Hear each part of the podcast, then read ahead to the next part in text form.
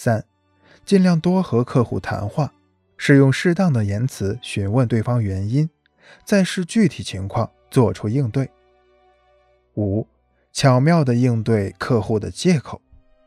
小陈是涂料公司的销售员，这次公司派他去谈一个大型工程项目，这对于小陈来说是个极大的挑战。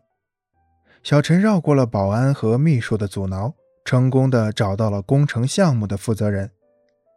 对方对小陈所推销的涂料也很感兴趣，并嘱咐他下次带一部分样品过来，让他们施工方的技术人员进行检验。小陈非常高兴，因为按照惯例，客户既然让他带样品过去，基本上就是有合作的意愿了。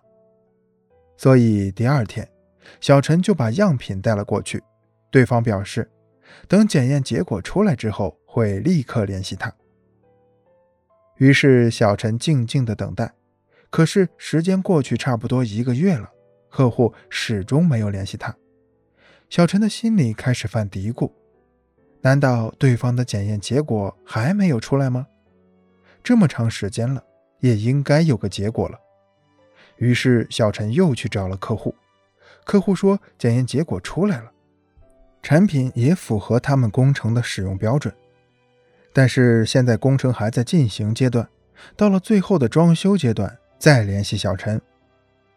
客户说的似乎也在情理之中，没办法，小陈只好走了。事实上，就在小陈第二次拜访客户的那一天，客户已经和另外一家涂料公司签订了合作合同。从这个故事中，我们可以了解到，客户貌似有很多合情合理的理由来拖延合作，事实上是销售员在销售过程中出了问题，客户不好直说，所以才找了借口敷衍销售员。而销售员往往会信以为真，从而在等待中错失了合作的机会。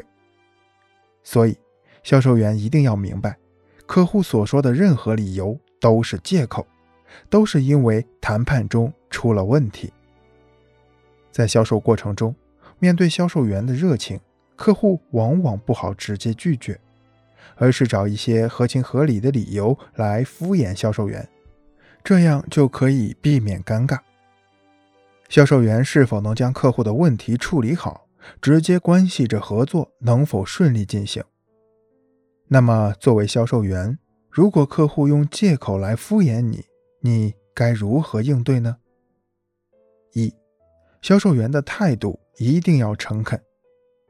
当客户告诉你要考虑考虑，或者是回头再说吧，销售员要意识到客户在找借口拒绝你。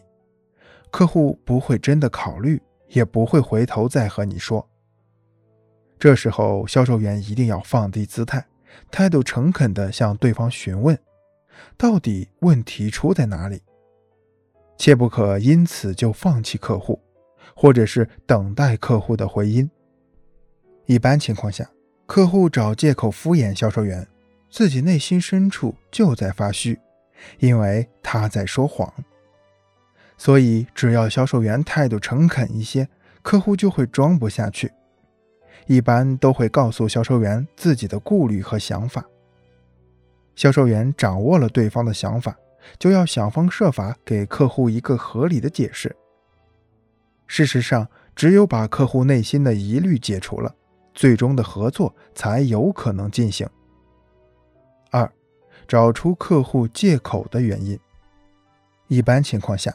客户找借口、找理由来敷衍销售员，基本上都是对销售员提供的服务承诺不满意，或是对产品有意见。这时候，销售员如果认为客户真如他们所说的那样考虑考虑，那么销售员势必要失去和客户进一步合作的机会。销售员态度诚恳一些，客户都会告诉你哪里出了问题。比如客户觉得价钱太高了，或者觉得质量不是太好等。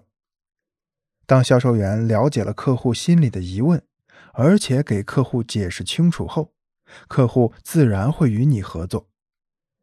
所以，销售员能否找出客户拒绝的理由，直接关系着客户是否愿意与销售员合作。